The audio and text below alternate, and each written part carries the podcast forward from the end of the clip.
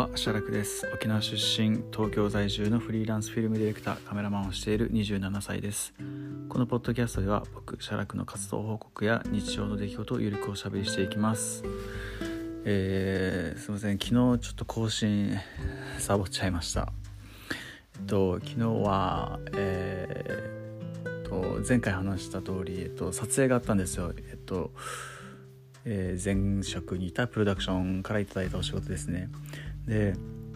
えー3時に家を出ましてで3時半ぐらいに練馬のもう早朝ですよ。練馬の集合場所に着きましてそこから移動してなんやかんや過ぎて5時半ぐらいにと栃木の採石場にえー着いてそこからもろもろ準備して撮影開始って感じでしたね。で今回、えっと、声優さんえっと業この業界ではすごい方らしいんですけどちょっと僕その声優業界全然ちょっと全く分かんないんでちょっと今回の方がどれだけすごい人か あの全然分かんなかったんですけどとにかくすごい方のようででなんかちょっとドラマ風というかそういった感じでミュージックビデオだったんですけどでなんかいくつかこのアクターさんえっと俳優というかちょっと演技されてる方だったりうする方もちょっとゲストであのとあそうか。あとバンドマンの方もいましたね。ちょっとバックでバンドマンの方がついたりとか。そういってちょそういった感じで、えっと、アーティストさんは1人なんですけど声優さんですね。1人なんですけどちょっとバックにこういろんな、えー撮影の関係者の方がつくっていう形で撮影したんですよ。でそのうちの一人もなんか YouTube では40万人か50万人くらいいるすごいフォロワーの多い有名な方らしいんですけど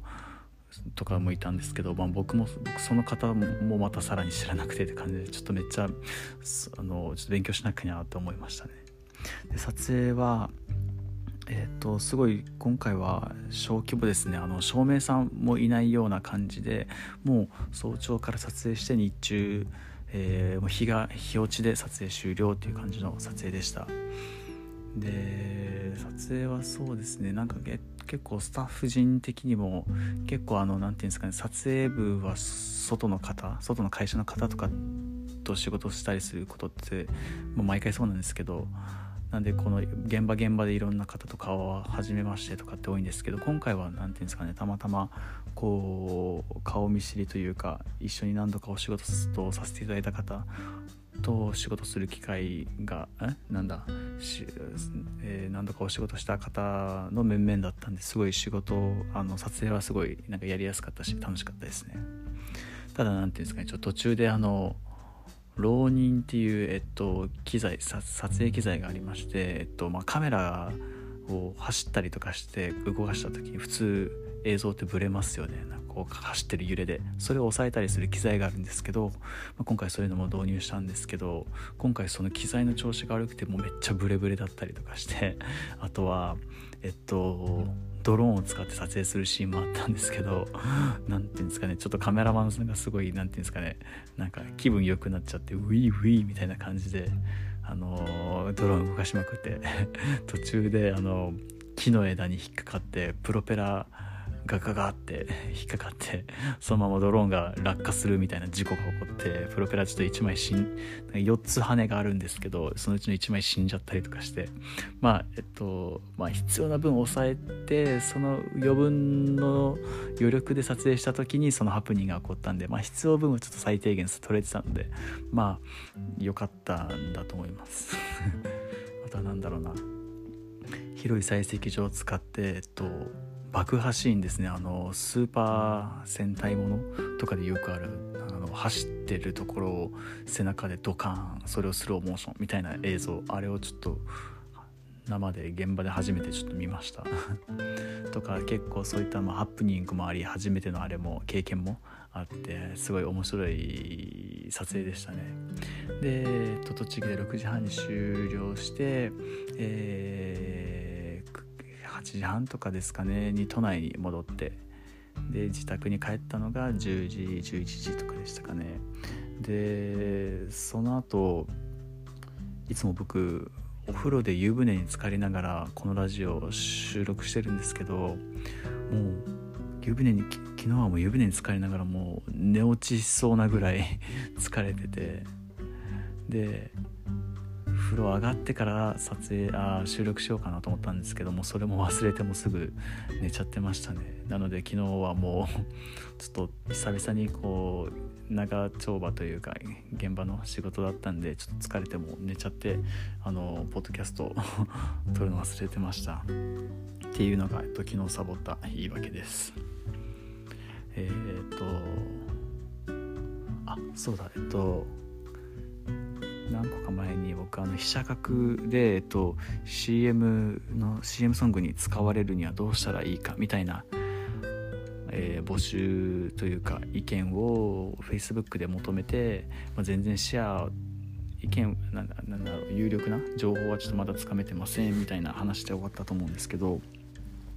えっとまあその後もシェアがこう続いて今1 5 6件ぐらいですかね、まあ、シェアは続いて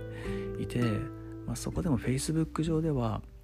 まだあまり有力な情報まだ得られてないんですけどただインスタの方でちょっと1件 DM いただいてそれあの友人というか僕友人であり、えっと、僕の被写角僕ら被写角の活動を応援してくれてる人でもあるんですけどと彼から DM が届いてちょっと Facebook 見たんだけどっていう感じで。でえーまあ、彼の知り合いが知り合い、まあ、知り合い、うん、そうですね知り合いって言っておきますけど知り合いが、えっと、そういったちょっと芸能とかそういった感じに携わる会社を運営していてでもしよかったらそこの代表の方にちょっと被写格を紹介しようかっていうお話をいただきまして。でその会社のホームページ送っていただいて拝見させていただいたらその県内のえっとえー、まあこの広告業界だったりとかテレビ業界とも一緒にお仕事されてるようなすごい何て言うんですか大きな事業されてる会社。そこの代表の方と、えー、ぜひ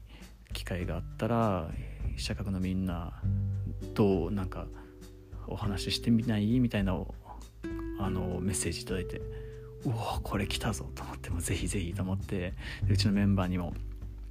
すぐグループ LINE にこの情報を流してそしたらまあメンバーもぜひ会いたいお話したいということで。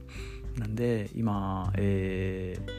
ー、そうですね彼にまた DM で、えー、ぜひちょっと代表の方とお話しさせてくれという感じで、えメッセージ返させていただいてで、まあ、この後もしかしたら、えー、まあ、お話直接お会いして多分僕は今東京にいるのでちょっとあの直接伺うことはできないんですけど残りメンバー沖縄に4人いるので彼らにちょっとお任せする形にはなるんですけど、えー、そちらの会社の代表の方とちょっとお会いしていただいて、まあ、今後こう一緒に今やれたら一番いいんですけどまあ一応ねこのこっちの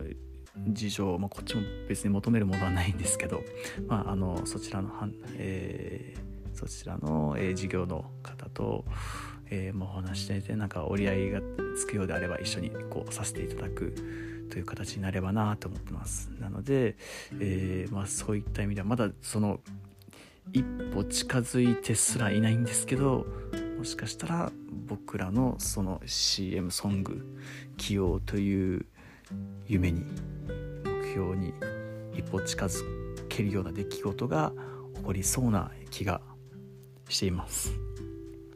これ何て言うんですかね。僕結構何て言うんですかね。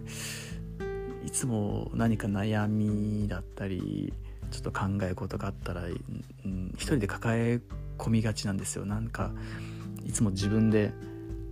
解決したいなとかなんか自分で何かやる解決する力をつけなきゃなとかってなんかちょっと自分で強がって思っちゃったりするんですけど今回この Facebook でちょっと人を頼ることをやってみたらこんなことに自分の予想もつかないところからこういったお話が飛んできてこう思ったのがやっぱり人に頼ることってめちゃめちゃなんだ大事だなって思いましたね。やっぱり自分でできないものはできないんでそこで自分のか普段からの、えっと、活動だったりとかを、まあ、SNS とかで発信していけばそれを見てくださってる方は絶対いますしそれを見てる方がもしその僕らの何か困りごとに手を助けてくださるそういったことができるような方であれば、えー、今回みたいな DM いただいたりとかする機会もあるでしょうしなのでやっぱり何か困ったらあの人に助けを求めることはめちゃめちゃ大事だなって思いました。まあ、それにはやっぱりその助けていただけるような信頼をやっぱり日頃から積み上げていくことも同時に大事だ大事だろうなと思いました、まあ、僕らがまだその社学の活動を通して僕ら今はやっぱり自分のやりたい音楽をやりたいように活動して作ってで好きな人が聴いてくれればという感じでなのでなんかこう聞いてくれるファンだったりとか外の人に直接ギブするような気持ちはまだあまりないとは思うんですけども、まあ、その中でもそういった受け取り方をしてくださる方がいて今回こういった話につながったりとかしたと思うんでなんかやっぱり少しはあのファンとかそういった方にちょっとなんだろうなこう与えられるものがあるなら与えていけるような感じの活動も意識していけたらなって僕一人で思ってます。うん、そうですね。なんか僕これまあ僕一人の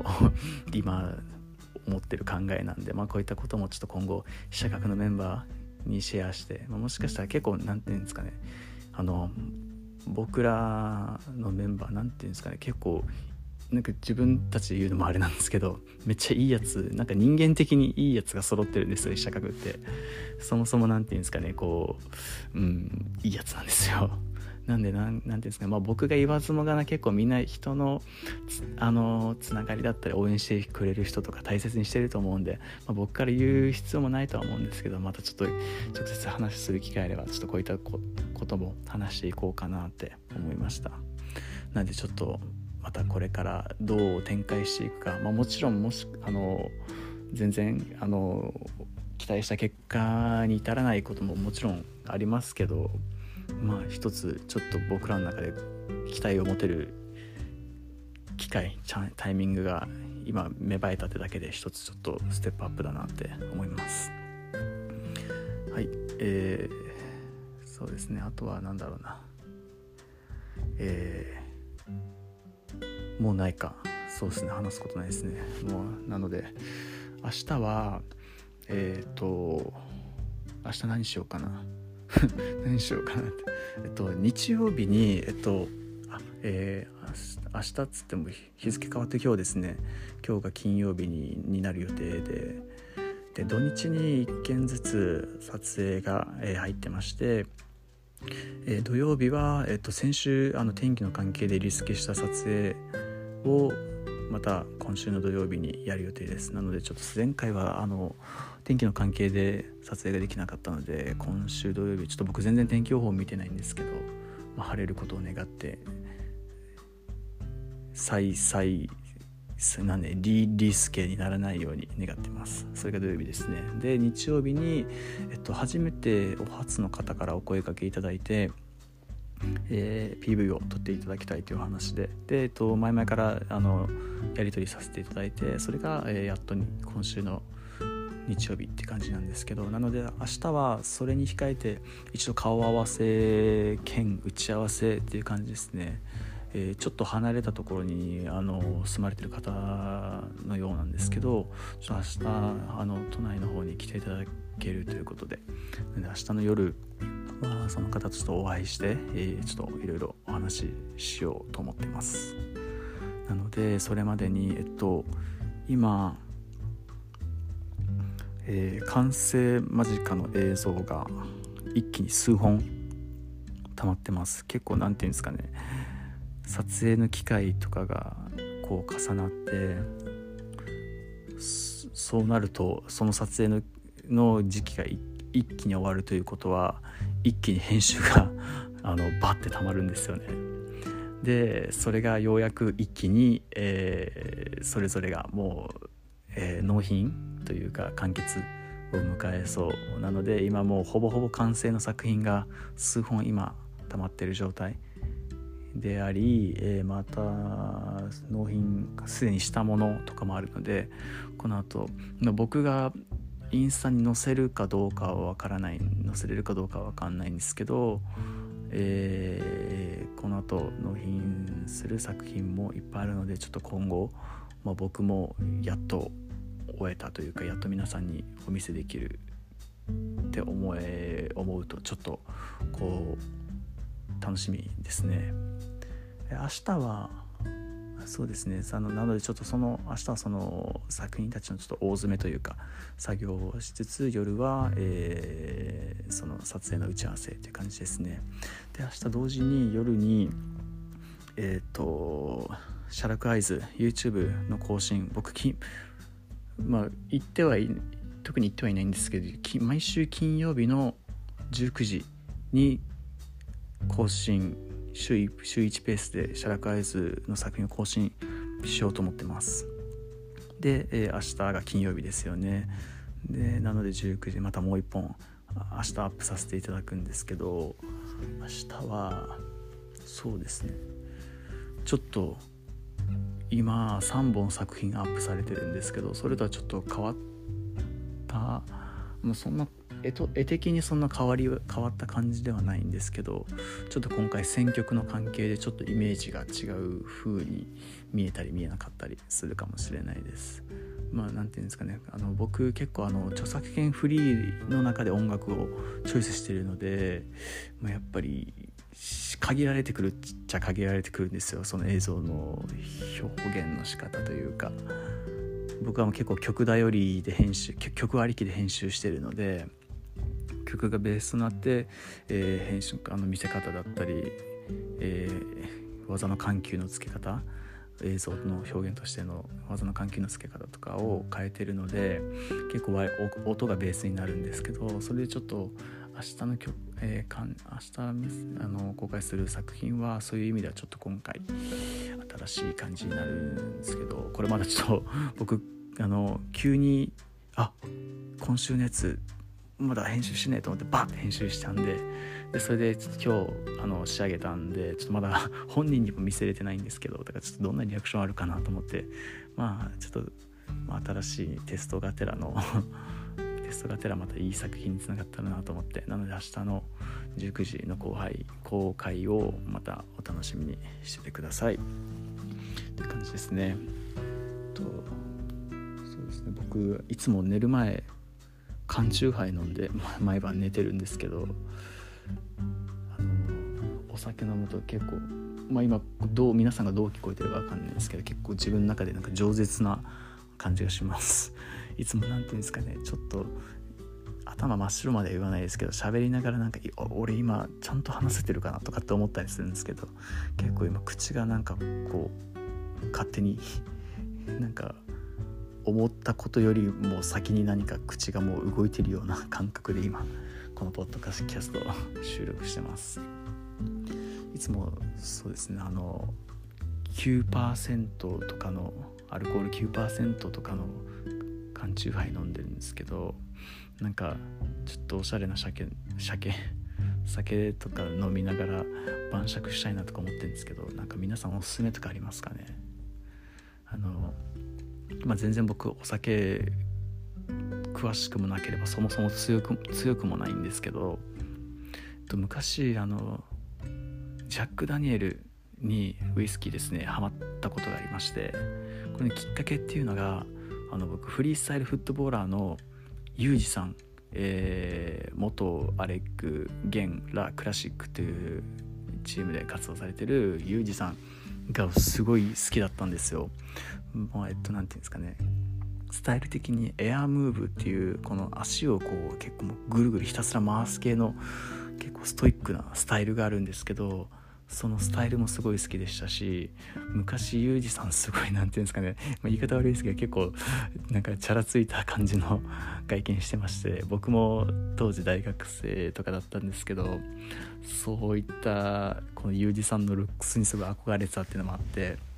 そのユージさんがすごい好きだったんですけどそのユージさんといえばジャック・ダニエルみたいな時期がありましてなんかこう僕もちらっと聞いたぐらいなんですけどその誕生日かなんユージさんの誕生日かなんかの時に祝い酒これはお前の祝い酒だとしてその相方のヨッシーさんって方がこうあのお酒の弱いユージさんにジャック・ダニエルを振る舞い振る舞いまくって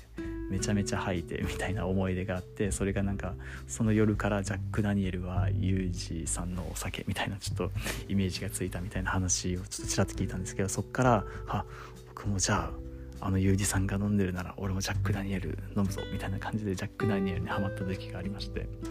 そっからジャニジャック・ダニエルすごい飲んでたんですけど、まあ、最近はもう全然飲んでないんですけど、まあ、そのウイスキーだったりあとシャラクっていう日本酒日本酒っていうのか日本酒なんですかね。シャラクっていう日本酒があるんですよ。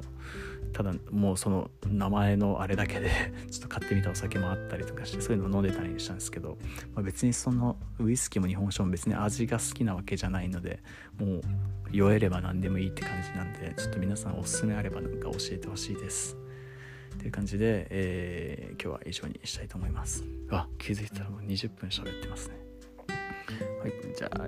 以上にしたいと思います、えー、今日も長い時間お付き合いいただきありがとうございましたえー、また次のお話でお会いしましょう。シャラクでした。おやすみなさい。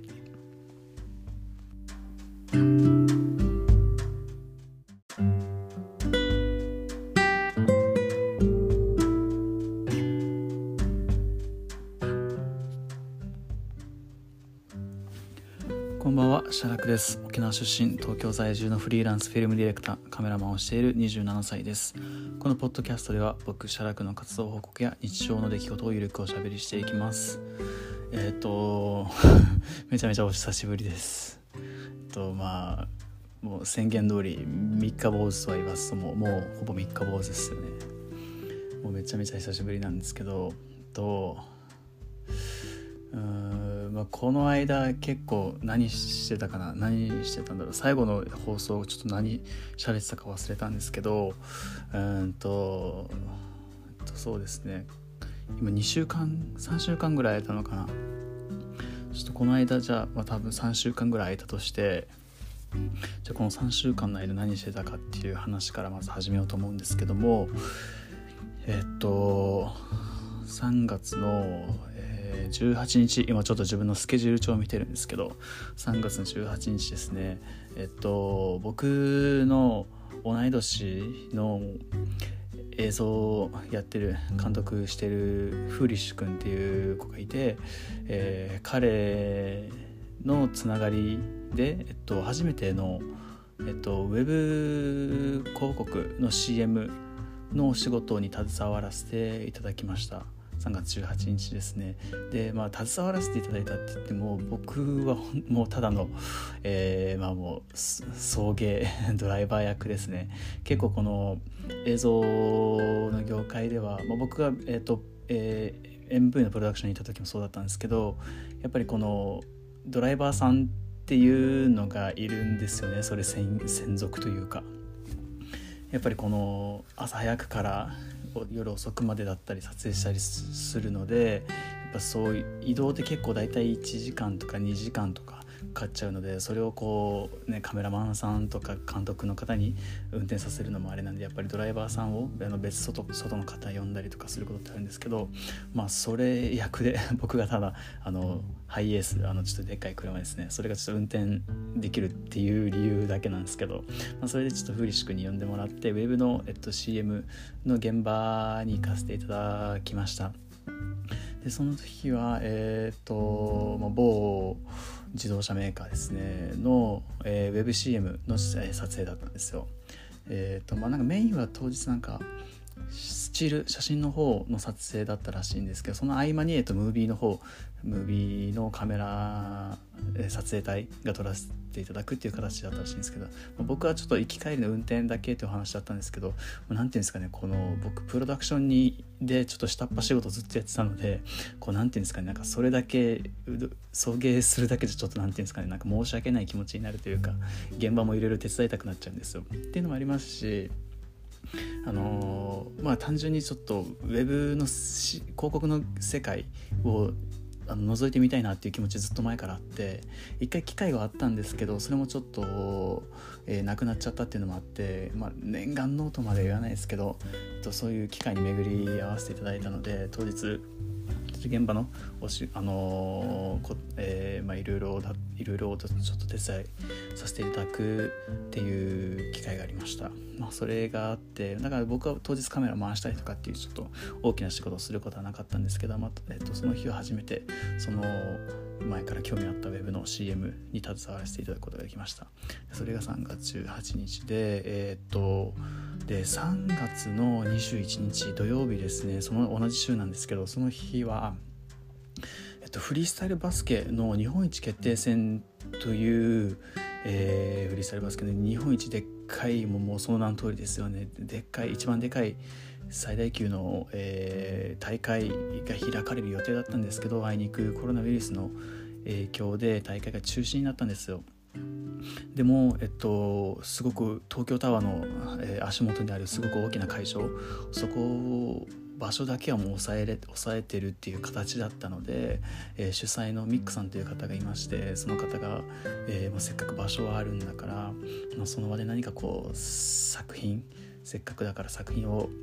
えー、残せたらいいねっていう形で、まあ、本当もう急遽ですね急遽まあ12週 ,2 週間前ぐらい23週間前ぐらいですかねにそれをやるということになりましてそこからミクさんがいろいろあの企画を組んでくださって、えー、その3月21日土曜日に、えー、12時間、えー、会場を抑えていたんですけどこの12時間の間に、えー、4本の作品を撮りました。やばいですよね。あの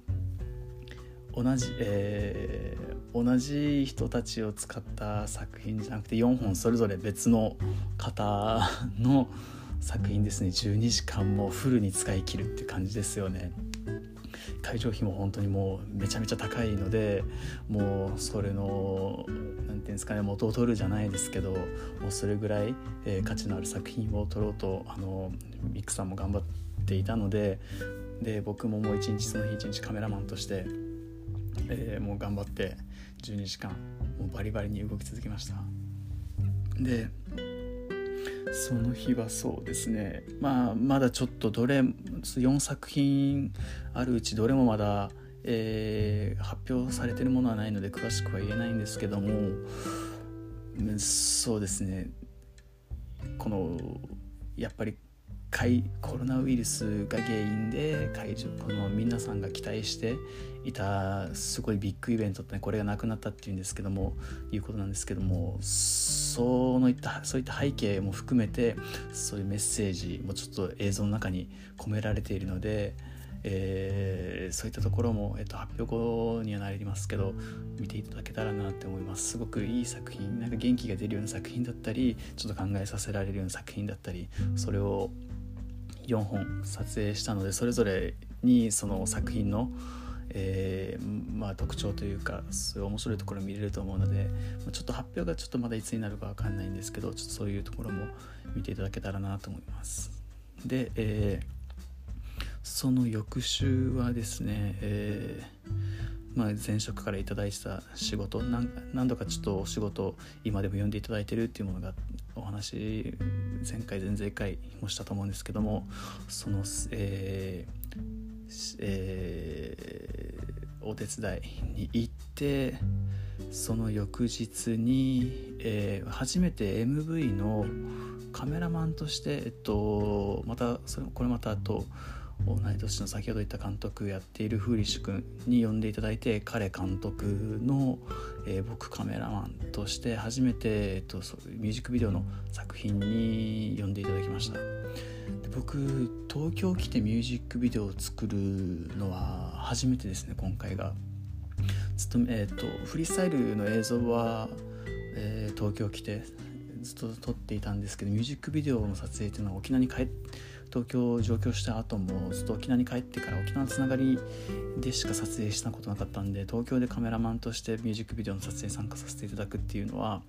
えー、初めてだったんですごくいい経験になりましたね。当日はスタートがちょっと遅めだったんですけどそのスケジュールの関係で、えー、夜の19時撮影スタートですかねスタジオでアーティストご本人をスタジオで撮らせていただいて10、え0時から深夜1時過ぎ1時ぐらいですかね、まあ、0時過ぎぐらいに撮、えー、スタジオの撮影が終わってその後、えー、深夜の1時過ぎぐらいですかね。ちょっとあの終電終わった後のあのちょっと人気の引いた渋谷で、えっと、ダンサーさんを撮るっていう感じの撮影をしました。あそうですね、まあ、行きのあの僕今このラジオ久々なんですけどなんか僕のこのラジオめっちゃなんかいじらいじられてるという言い方はなんか本人にちょっともしかしたらあれかもしれないですけどなんか結構そのフーリッシュ君とかあの移動の車で僕あの運転したりしたんですけどなんか「写楽ラジオやってるんすよ」とかって言って他の僕の初めましての手伝いさんの方だったりあとメイクさんの方とかも同乗してたんですけど車に。その車に移動中の車に大音量でと僕のラジオ流されるっていう結構恥ずかしかったんですけどまあでもまあ面白い受けてたんでまあよしと しましょうって感じだったんですけど。であそうだ。まあちょっとついでに告知しとこうかな、えっと、その作品っていうのが E シーン E コンマシーン SCENE E シーンっていう、えー、3人組のアーティストの方で、えー、新人の方になるのかな？今回が初めてのミュージックビデオの撮影だったようで。でその撮影のカメラマンさせていただいたんですけど4月の、えー、3日だったかな？2日3日ぐらいに、えっと、そのミュージックビデオのティーザー映像がもう完成して YouTube に上がっていて、えー、いるので、えー、まだその予告編だけなんですけど気になる方はちょっと見ていただけたらと思います。4月の10日に、えー、本編が公開されるそうなので、えー、それのそっちの方も楽しみにしていただけたらと思います。あの予告編見たんですけどもうめちゃめちゃかっこよかったです。もうさすがフーリッシュ監督って感じでしたね。あの本編の方もすごい楽しみです。でその翌日その、えー、そうですね。その撮影が深夜えー、1時過ぎぐらいに渋谷で撮影してその後よ朝方4時ぐらいまでですかね撮影してたんですけどでその日はそのフリッシュ君の家に泊まってその後8時半ぐらいですかねちょっとだけ寝て8時半ぐらいに起きてまた渋谷に行って翌日またえー、またウェブの CM の案件の方でちょっとあのお手伝いさせていただくっていう形になって3日連続撮影ちょっと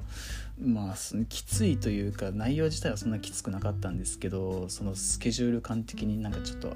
疲れが取れないまま翌日の撮影疲れが取れないままさらに翌日の撮影みたいなのが続いたのでちょっとハードだったんですけど、まあ、逆に言えばちょっとすごく充実感あったのですごいいい3日間を3月末に過ごさせていただきました。でえー、まあ、そうですね4月それが3月末で4月からもう本当にもう、えー、もうびっくりするぐらいもう撮影の案件がもう中止だったり延期だったりしてもう僕今撮影がもう今全くない状態であのめっちゃやばいっすね。めっちゃやばいんですけどあそうだそうなんでそのじゃあ23週間空いて急に今日ラジオ撮ろうかって思ったかっていうとなんかもう僕そのやることなさすぎてじゃないですけど最近めちゃめちゃなんか本読むようになってもうそうですね23日に1冊くらいのペースですかね書店行って本読むようになってるんですけどで今日も1冊またちょ今日は今日、えー、2冊読みましたかね今日1日2冊ぐらい読んだんですけどでなんか今日その本読んでなんかパッと思ったことがあってそのラジオを撮ろうと思ったんですけどなんか俺がやりたいことってなんだろうなってなんか前からちょっと思ってたんですけど最近あその本読んでちょっとまたよくまた思うようになったんですよ。で読んだ本っていうのが明石学人さんっていう方の動画2.0っていう本があるんですよ。結構映像をやってる方だったらまあもう皆さん読んでる方も多いのかなっていう思う本なんですけど、まあ、これまでの映像の歴史だったりこれからどうなるか映像とか動画がどうなっていくかっていうのを語った本なんですけどで僕なんか前からこううん一番は MV のディレクターになりたいなってっていうのがあったんですやっぱ何て言うんですかね映像僕の中で映像って言ったらやっぱりこうえミュージックビデオの作品に結構込められる思い何て言うんですかねものがあるような気がしてその経験ない僕が言うのもあれですけどなんで僕の中でこう一番映像の中で一番っていうわけじゃないですけどミュージックビデオっていうのがこう自分の中で一番なんかこう目標とするものがあったんですよ。でも思いつつあのプロダクションにいた頃にこう僕はその時制作としてしかあの、まあ、何でも屋さんですね。何でもそのテレビでいう AD, AD 仕事みたいなことでしか携わってないので何とも言えないんですけどなんかこう MV の監督とか他の外の会社とかフリーランスの方と一緒にフリーランスの監督とかと仕事すること結構あったんですけどその方見てて何て言うんですかね。なんか俺これやりたいこれだけずっとやっていきたいかなって時々思うことがあったんですよ。なんか自分が一番やりたいはずなのにそのやってる本人を目の前にするとあれ俺これやりたいのかなってなんか思うような場面がすごくあって。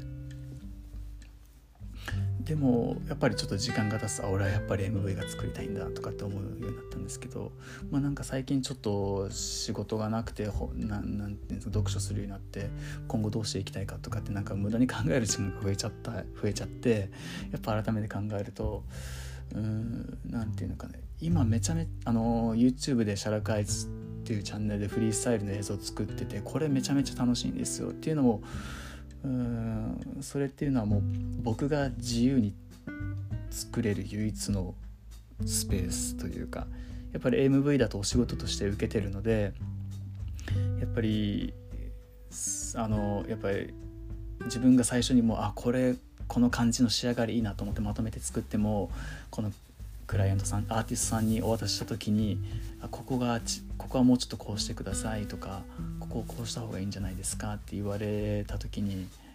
俺はこれがいいと思うんだけどなって思いつつやっぱりお仕事なのでそれには応えないといけないんでやっぱ修正とかしてやっていくんですけど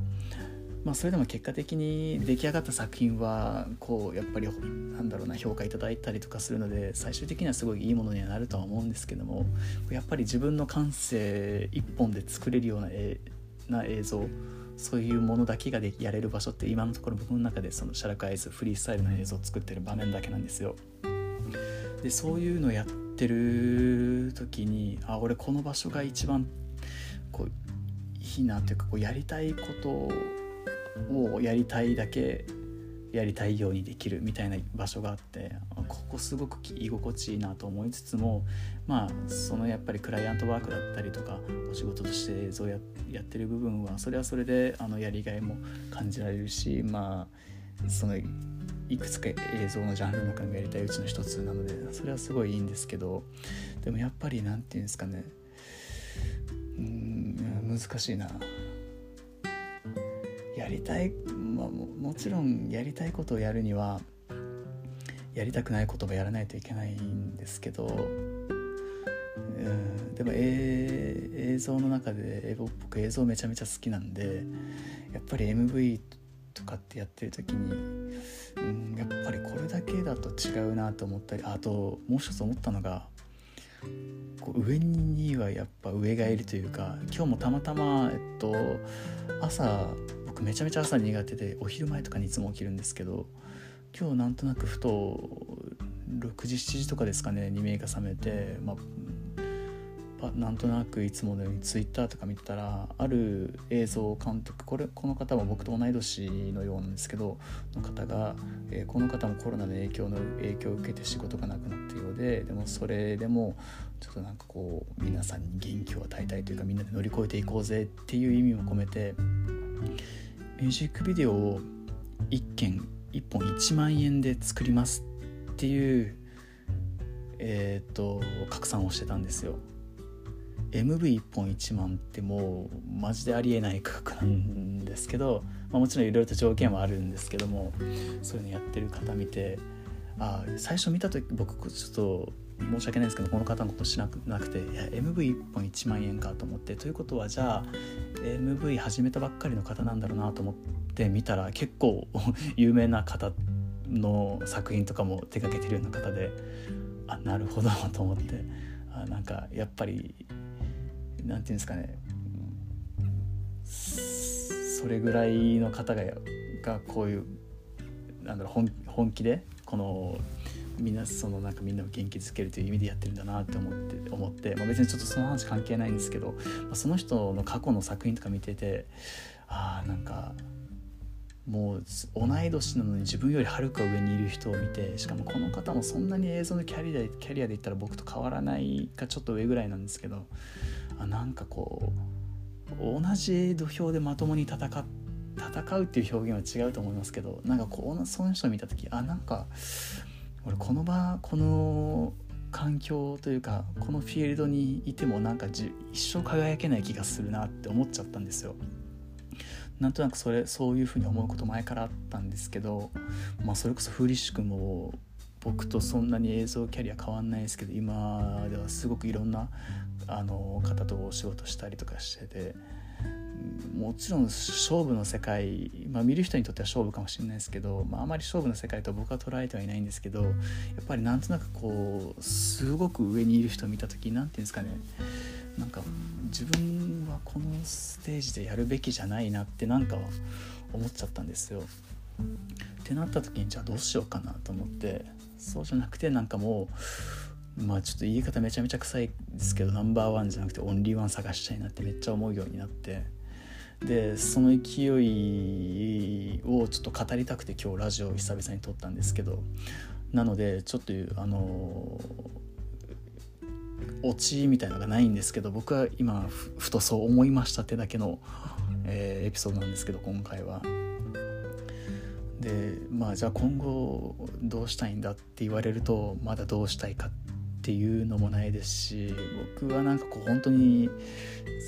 映像が好きってだけで今ここの環境にいるので何ていうんですかね将来的にこうなりたいみたいなめっちゃでっかい夢っていうのもちょっと恥ずかしがら恥ずかしながらないんですよ。なんか今目の前に来たものとか自分がやれるものに飛びついてやっていくので、まあ、精一杯って言ったらあれですけどまだそんななんか自分までやり尽くしてないのでそういう言い方はまだ全然できないんですけど、まあ、自分の中で自分の中で今そういう環境なんですよ。なのでその今から自分がどこを目指していこうかすごい僕昔からこう何て言うんですかねなんかお前よくブレてんなってよく言われることあるんですけどもうほんとまさにそうで何て言うんですかね最初はこう MV の監督になりたくて映像の世界に入ってでミュージックビデオのプロダクションに入って勉強させていただいてって感じだったんですけどそこから独立していろんな世界見た途端にうんなんかやっぱり自分が目指すとこと他にあんのかなって思ったりいやもしかしたらやっぱりえなんか MV の監督を目指した方がいいのかとかってなんかいろいろちょっと今悩んでるというか ブレてるというかそういうタイミングなんですけど、まあ、ただ今自分がこうじゃあじゃあもし自分が、えー、そのオンリーワンを目指すとしてじゃあどこ目指せば自分のどこだったら自分が今こう目指していけるかなと思ったらやっぱりフリースタイルの分野だと思うんですよ。で今フリースタイルの分野だと、まあ、YouTuber というかこのカメラに向かっておしゃべりする形で YouTube を上げてる人たちはいるんですけど映像作品として YouTube あのフリースタイルを表現してる人っていうのは日本では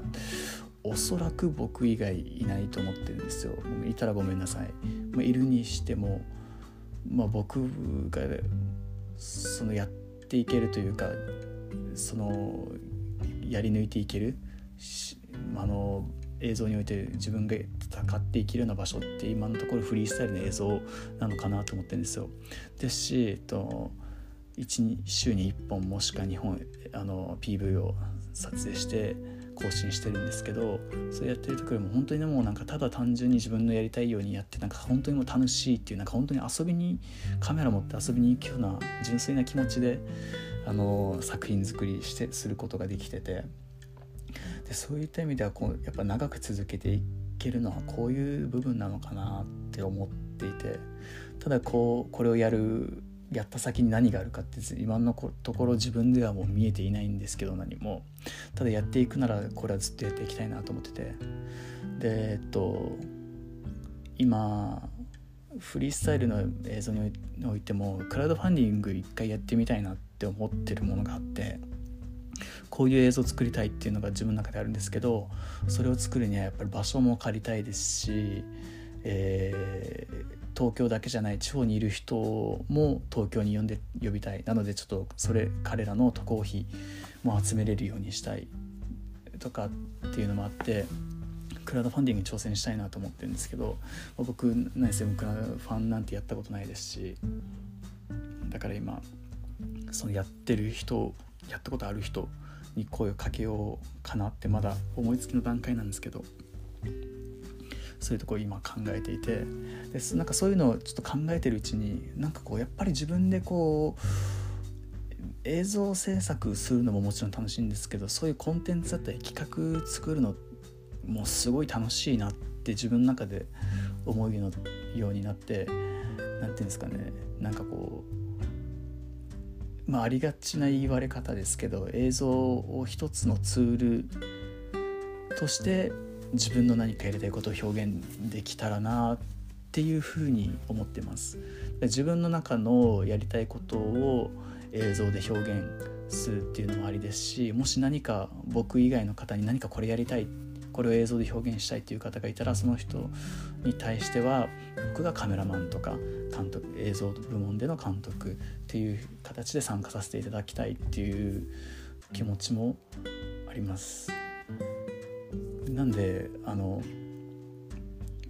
そういうのを考えた時にやっぱり自分がやりたいのって映像ミュージックビデオの監督だけにこだわるもんじゃないのかなとかも思ったりとか最近すごいしてます。何て言うんですかちょっとやりたいことがいろいろ出てきてやっぱりお金はないんですけどもそれを工面する方法とかを考えたりするのもすごい楽しくて、まあ、まだちょっと何もなしてないから何も言えないんですけどそういったことをやりたいなって思った時にやっぱりなんかいろんなことに挑戦してみたいなと思ってでもその中にはあの映像を軸として映像動画を軸として、えー、挑戦できるものをやっていきたいなっていうふうに最近すごく感じることがあります。っていう内容の、えー、エピソードなんですけど今回これなんていうんですかね4月今スケジュール見てて4月もめちゃめちゃスケジュール空っぽなんですよ。でもちろん予定してたものがあの消えたり延期になったりあと今唯一自分でこう自由にあの映像を作れそのシャラカイズの方もやっぱりもうコロナの影響でやっぱり電車にもやっぱり乗らない方がいいですしというかそもそも外にも出ない方がいいじゃないですか。ということを考えたらやっぱりもうそのサラカイズの僕とそのプレイヤーの本人2人だけの環境でやっぱりあの密集するっていう場所に行くようなことはないんですけどもやっぱりもうそういうのも控えた方がいいなと思って今ちょっと自分のコンテンツすらも作れない状況でもうほんとやること読書しかねえみたいな感じなんですけど。読書とあとたまちょっとあのたまった映像の編集ぐらいで本当にすごい何て言うんですかね僕結構外出たがりなんですよね。なんかこう出るなって言われたら出たくなっちゃうんですよ。でも外出ようぜって誘われたらいいやってなんか引きこもったりするなんかちょっと変なわがままな性格なんですけど。なんで今ちょっともう出るなって言われたら出たくなっちゃうような感じでなんか今行動したくて撮影したくてしょうがないような状況なんですよ。なんでもうちょっと夜とかもなんかもう毎晩晩酌しながらなんかいろいろムズムズ考えながらムズムズしてるって感じなんですけどまあ、今回久々にその勢いで、まあ、今日もちょっとお酒飲みながらなんですけどその勢いでちょっとラジオ撮ったっていう感じですね。まあ、4月以降僕そうですね5月の頭も沖縄に帰って MV を2本撮ろうっていう話をしてるんですけどもやっぱりこれも沖縄帰んない方がいいですよね。なんか飛行機とかめっちゃ怖いじゃないですか。沖縄はまだちょっと東京に比べたらもちろん感染の被害はまだでももう今でも結構だんだん来てんのか。そういうの見るとやっぱりなんか、ね、沖縄の人からしたら僕東京の人間なんでなんかこう持ち込んでる ウイルス持ち込んでるみたいな風に見られるのも嫌ですし、まあ、そう考えるとやっぱあんま沖縄に帰らない方がいいなって思ってはいるんですけど、うんまあ、ちょっと唯一の作品作りをする機会 MV なんて僕の中でめったに経験できるあの機会ではないんでそれが日本撮影できるってなると僕としてはもう是が非でも参加したいって感じなんですけどやっぱり今の状況を見るとやっぱりそうですね自粛した方がいいなとかも思いつつちょっと本人たちにまた相談しようあの依頼いただいてる本人たちに相談しようかなっていう段階ではあるんですけども。まあ、ちょっと行き先どうなるか分かんないんですけど、まあ、結構今の時期のおかげでなんかいろいろ考えることが増えてきたって感じですね。まあ、なんかこうポジティブにそれを捉えていつこれが収束つくか分かんないですけどそれが明けた頃にあの自分のやりたかったこととか考えをまとめてこうはあの動く方向をちょっと明確にして勢いよくスタートダッシュ決めれるように頑張りたいと思います。ということで、えー、思ったよりすごく長く喋った気がします何分喋ったんだろう分かんないですけど。という感じで今日も長い時間お付き合いいただきありがとうございました。また次のエピソードでお会いしましょう。ありがとうございました。おやすみなさい。